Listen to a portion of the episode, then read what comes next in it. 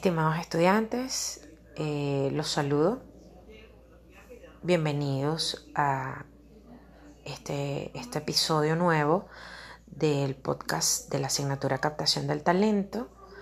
Y bueno, justamente hoy voy a, voy a estar ofreciéndoles un, podcast eh, testimonial donde pues yo les planteé a algunas reclutadoras eh, que son expertas en el área para que nos compartieran sus experiencias de qué es eso que ellas miran o observan eh, al momento de revisar el resumen curricular y qué es lo que automáticamente descartan. Entonces, bueno, eh, primero vamos a escuchar a la profesora Ninosca Ferrer, industriólogo, egresada de la UCAP Caracas. Luego vamos a escuchar a la licenciada también industrióloga eh, Valentina Cestari, quien eh, es egresada de nuestra casa de estudios aquí en Guayana, se encuentra laborando en Argentina. Luego vamos a escuchar a la profesora Surimar Gutiérrez, también industrióloga, egresada de la primera promoción de la Escuela de Ciencias Sociales de acá de Guayana. Y por último, no menos importante, nuestra querida profesora Catherine Daza, eh, también industrióloga con mucha experiencia en el área. Entonces, bueno, ellas van a darnos como que sus, miradas y sus perspectivas a partir de su experiencia, cómo es que ellas eh, revisan el resumen curricular. Entonces, bueno chicos, espero que disfruten estos testimonios y eh, nos vemos en una próxima ocasión. Un abrazo y que estén bien. Bien, lo primero que veo en, el, en un resumen curricular tiene que ver con la trayectoria profesional de ese candidato que estoy seleccionando.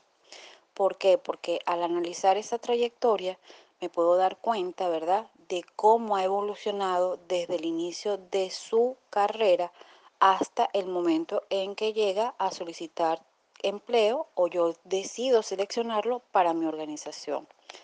Eh, esa trayectoria a su vez me valida, ¿verdad? Los conocimientos que está poniendo como soporte en su resumen curricular y de alguna forma asociado esos conocimientos a las funciones que de alguna manera ha venido desempeñando y que son las que ponen el resumen curricular, eh, asociado con una buena entrevista eh, situacional de la experiencia que pueda tener, entonces garantizo que esta persona o este candidato tenga las competencias requeridas para la posición o para el cargo para el cual yo lo voy a seleccionar.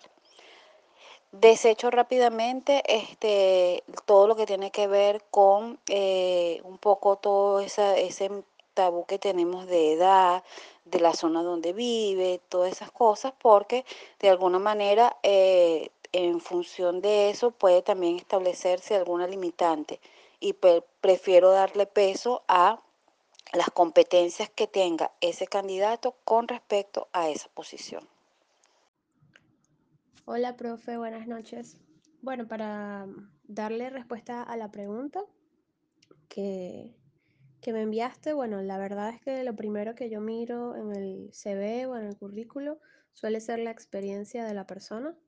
Por supuesto, antes de mirar el, CV, lo primero que tomo en cuenta es la descripción del puesto o al menos una lista de los requerimientos que, que tengo para esa posición y trato de buscar eso en la experiencia que tenga el candidato. Em, que bueno, es básicamente lo primero, lo primero que miro. Y después de eso voy a la parte de la educación, generalmente buscando educación universitaria o educación técnica relacionada con el área y bueno, creo que lo último que miraría serían el tema de tal vez cursos cortos que a veces, eh, digamos, no, los considero muy importantes. Le doy un poco más de peso a lo que sería la, la experiencia que tenga la persona en el área. Pero básicamente es eso. Obviamente va a depender de cada perfil. Hay perfiles que son más especializados o más técnicos. Por ejemplo, si estamos reclutando un doctor, lo primero que, que voy a ver también es, por supuesto que se haya preparado eh, de manera profesional, que haya estudiado y que tenga la experiencia también, pero en líneas generales lo primero que miro es la experiencia. Usualmente busco cuánto tiempo de experiencia tuvo en cada trabajo y si tiene alguna descripción de las tareas que estuvo realizando, de los logros que, que tuvo, de las responsabilidades. Busco ese tipo de, de información. El primer punto que tomo en consideración son las direcciones de las personas.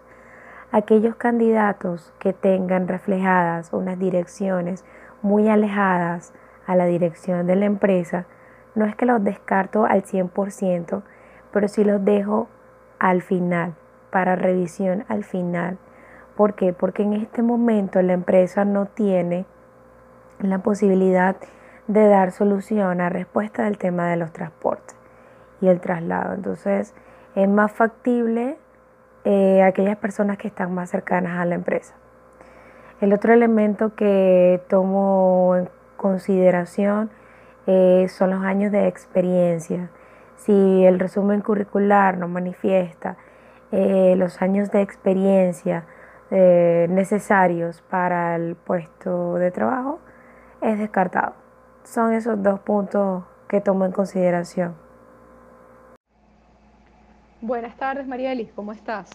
Eh, bueno, en respuesta a tu pregunta de cuáles son esos elementos de un resumen curricular que yo como reclutadora tomo en cuenta y cuáles desecho de manera automática, me voy a enfocar más que todo en el primer grupo de cuáles tomo en cuenta eh, al momento de recibir un resumen curricular o varios resúmenes curriculares en mi correo, a través de una bolsa de empleo o de manera física, que todavía la gente acostumbra a hacerlo. Eh, y bueno, a modo de recomendación de cómo revisar un resumen, porque es, lo que me ha llevado a, mí eh, a ver en todos estos años de experiencia, ¿no?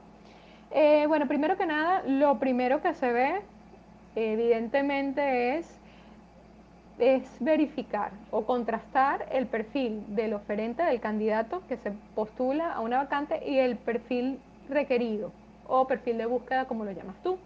Eso es lo primero y eso es lo básico, contrastar eh, la formación académica, su nivel de formación académica, los años de experiencia en un área en particular, su lugar de residencia y disponibilidad para viajar y esos aspectos los traigo a colación porque eh, yo he trabajado en compañías en que se ha requerido personal de nivel supervisorio eh, que deben trasladarse entre varias ciudades para supervisar eh, tiendas o comercios. Entonces es importante que la persona pues resida en una ciudad que sea un poco céntrica o que tenga facilidad para movilizarse a otras, otras ciudades a lo largo de una región completa y obviamente pues eso denota que si tiene o no disponibilidad para viajar. Si una persona se postula a un cargo de este, de este tipo, debe colocarlo en el currículum porque obviamente te estás postulando a una vacante que te lo está pidiendo. Si no lo coloca, mira, eh, bueno, eh, y eh, no es un, no, es, no te estás digamos, el reclutamiento no es complicado en cuanto al mercado laboral donde puedes empezar a sondear, mira, eso puede ser un factor de descarte, sí puede ser. Eh, también ya pasado esta primera etapa de revisión de los resúmenes, me voy a ver qué más ha incluido el candidato. Por ejemplo, hay candidatos que te incluyen un resumen al principio, eh, un resumen del resumen por así decirlo, pero es un párrafo que habla de su objetivo profesional o su aspiración profesional o cuál es su visión profesional. Y ese, en ese párrafo, por lo general, em, sintetizan una, eh, no solo sus aspiraciones, sino su experiencia. Entonces es un buen indicador de que la persona pues está muy segura, yo lo veo así, también depende cómo está redactado, eh, muy segura de que, de que se está presentando como el candidato idóneo para esa vacante. Eh, también me he conseguido con este tipo de párrafos o de, objetivos o visiones profesionales que la gente los copia y pega y no tienen nada que ver, son muy inconsistentes y creo que se está volviendo una moda incluso, pero yo sí les hago caso porque se nota cuando la persona lo ha escrito y está alineado con lo que tú estás buscando. ¿Ok? Luego, bueno, si existe o no existe ese párrafo, es que me voy yo al detalle. Me voy al detalle de la experiencia previa. Ya yo sé que tiene 15 años de experiencia en el área de finanzas y estoy buscando un administrador un contador. Pero bien, yo voy al detalle de las organizaciones para las cuales ha prestado servicios. Si yo estoy en el área de, en el área de seguros, a mí me es muy útil una persona que venga o tenga experiencia en el área de la banca y viceversa. Son perfiles muy parecidos, inclusive en la parte de prestación de servicios hasta cierto punto. Sin embargo, si yo estoy en una pequeña clínica y me viene alguien con experiencia de bancas y seguros, eh, lo más probable es que tenga un perfil incluso un poco, eh, pues, que esté muy por encima del perfil o eh, si estoy en el área del retail, en alguna empresa de estas comerciales con varios, varios negocios o con varias tiendas, no va a ser igual. Entonces yo tengo que estar muy clara de, de, la similitud del tipo de empresas para las cuales ha prestado servicio el candidato. Eso es bastante útil para saber, para poder hacer una, una pequeña predicción de éxito o de adecuación a un cargo en particular, sobre todo en la primera etapa de inducción. ¿okay? Eh, bien, ¿a qué, luego de verificar el detalle de la experiencia, ¿a dónde me voy yo? Verificar eh, lo que el candidato coloca como habilidades y como, o sea, habilidades personales como competencias y eh, que por lo general, bueno, el candidato muchas veces lo puede colocar como para venderse mejor, pero es bueno verificarlas porque te indican si la persona está clara del nivel de cargo al cual se está postulando, ¿ok?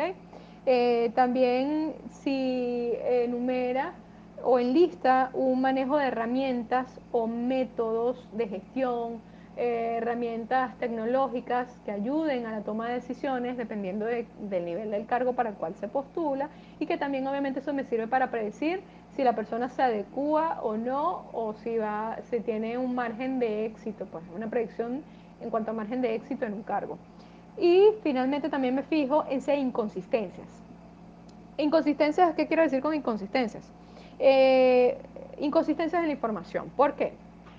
Lamentablemente pasa, y a mí me pasó por lo menos una sola vez, que yo detectara bien, eh, que eh, una persona me mintió, o sea, o puso información falsa en cuanto a, su, a la carrera que había cursado en un instituto que no la imparte. Entonces uno no conoce todos los institutos, pero uno debería tomarse, cuando el candidato te parece que es muy bueno, como para ser verdad, tomarse un tiempo para verificar si en efecto ese, esa información es cierta o es falsa. Porque lamentablemente sí pasa. Todavía pasa que hay gente que falsifica incluso los documentos, eh, los diplomas certificados, pero hasta cierto punto, porque no es que te van a traer el diploma completo, sino que al momento de la entrevista, ¿no? Pero tienes que ver de entrada si la información es consistente, es congruente, si estudió una carrera en un instituto que sí le imparte, porque me ha pasado. Eh, y también eh, en cuanto a las compañías que ha trabajado, si realmente pues eh, en su experiencia una persona que se está postulando, sigamos con la persona, de, con el director o coordinador de finanzas, si te dice que su experiencia ha trabajado en una empresa de marketing digital. Eso particularmente para mí eso me genera ruido porque en una empresa de marketing eh, digital son empresas que son de estructura muy plana, prestan un servicio eh, muy directo con el cliente y este tipo de procesos administrativos por lo general son, se tercerizan. Entonces, eh, muy difícilmente eso tenga, esa, esa información es inconsistente. Ok, pasada esta etapa de lo que yo me fijo, ¿En qué no me fijo?